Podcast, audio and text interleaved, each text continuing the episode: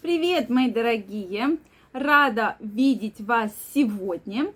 И сегодня мы с вами поговорим на тему мифы об оргазмах. Действительно интересную увидела тему, которую хотелось бы с вами обсудить.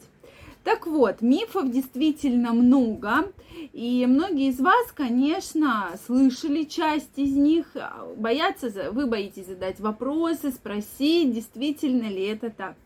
Давайте сегодня мы с вами поговорим об этих мифах и э, развеем все ваши сомнения. Первый миф, что вагинальный и клито, клиторальный оргазм – это совершенно разные виды оргазмов.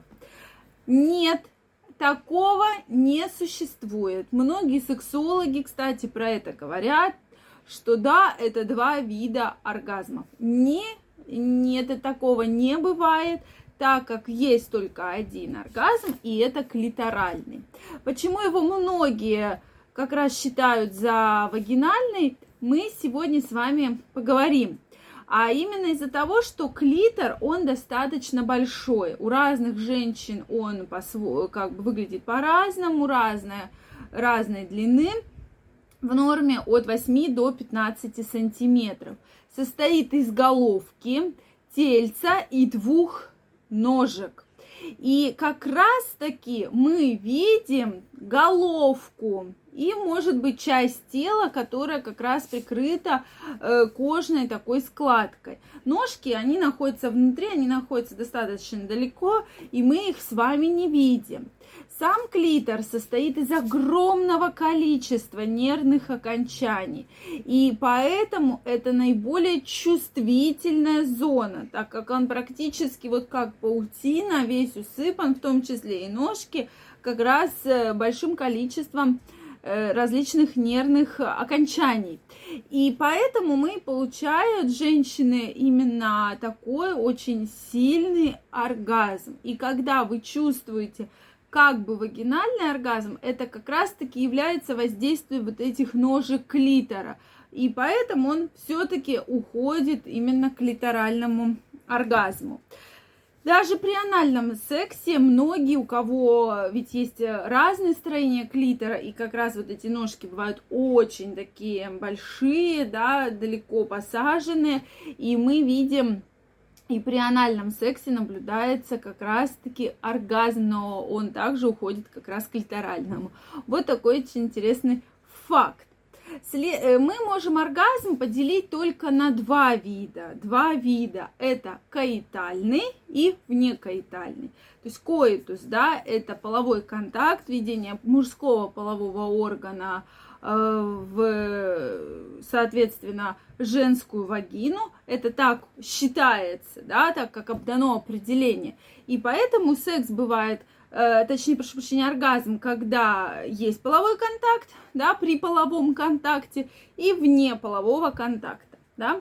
Соответственно, больше никаких других делений мы не можем никак по-другому поделить. Вот действительно, что вы про это думаете? Напишите, пожалуйста. Действительно интересно узнать ваше мнение. Миф 2. Что из-за игрушек Э, может эм, э, увеличение, то есть увлечение секс-игрушками как раз-таки подавляет оргазм с партнером. То есть, и поэтому этот миф в большей степени придумали мужчины. То, что они все-таки боятся, что сейчас женщины многие пользуются секс-игрушками и меньше внимания уделяют мужчинам. Так вот это не так, не бывает какого-то привыкания Э, к секс-игрушкам. Безусловно, когда мы говорим про оргазм, то мозг именно из мозга идет главный импульс, и после этого начинается сокращение э, мышц. И поэтому как раз-таки неважно, мы же не, мозг не понимает конкретно, да, то есть он получает вот этот импульс возбуждения, и после этого уже начинается сам вот этот процесс оргазма.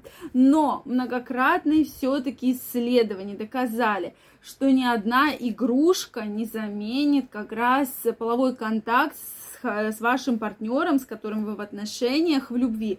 Потому что при именно половых контактов с партнером выделяется наибольшее количество всех положительных гормонов. Это окситоцины, дофамины и многие-многие другие, и как раз-таки называются гормонами любви. И никто, ни одна игрушка э, этого не заменит. То есть это действительно так, поэтому этого не стоит бояться, и считается, что данный миф все-таки придумали мужчины. Нет, то есть это просто созданы эти игрушки для того, чтобы женщины лучше познавали себя, пары лучше познавали себя, или если у женщины долгое время нет полового партнера, то вот есть такой вариант, да, или выход из ситуации. Поэтому вот, но настоящие половые контакты и тем более секс, э, оргазм они не заменят. Третий миф. Для хорошего оргазма нужно качать мышцы. И вот здесь кто про что подумал. Кто подумал про мышцы, что надо идти в качалку, а речь как раз пойдет про интимные мышцы, про которые мы уже с вами многократно говорили. И, конечно, э, количество родов, паритет родов, количество беременности, от, как у вас проходили роды, соответственно, генетическая предрасположенность, это все играет большую роль. Поэтому для того, чтобы все-таки получать должные чувства, хорошие такие вот ощущения, чтобы более яркие были ощущения, конечно, надо тренировать интимные мышцы. То есть у меня на канале как раз есть видео, как их тренировать, какие зарядки делать. То есть это все вы можете посмотреть. Это упражнение Кегеля в том числе, которое активно тренирует интимные мышцы. И действительно, женщины долгое время находятся в таком очень хорошем тонусе. Также не забываем про различные гинекологические операции коррекционные, да, манипуляции, то есть коррекция влагалища, введение там филлеров и так далее. То есть вариантов очень-очень много. Миф 4. Стресс никак не влияет на оргазм. Это тоже миф, потому что вы наверняка многие уже слышали, и от меня в том числе, что организм в состоянии стресса не может получить те самые эмоции, то самое удовлетворение, которое получает в более спокойном виде, потому что сексуальная активность это практически равно наш образ жизни.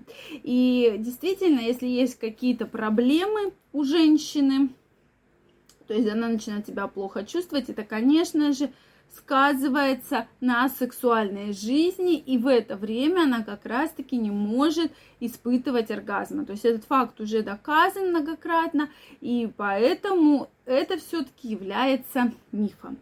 Если у вас остались вопросы, пожалуйста, пишите в комментариях. Если вам понравилось видео, ставьте лайки. Тема действительно очень интересная. Хочется узнать ваше мнение. Поэтому пишите, и мы с вами его обязательно обсудим.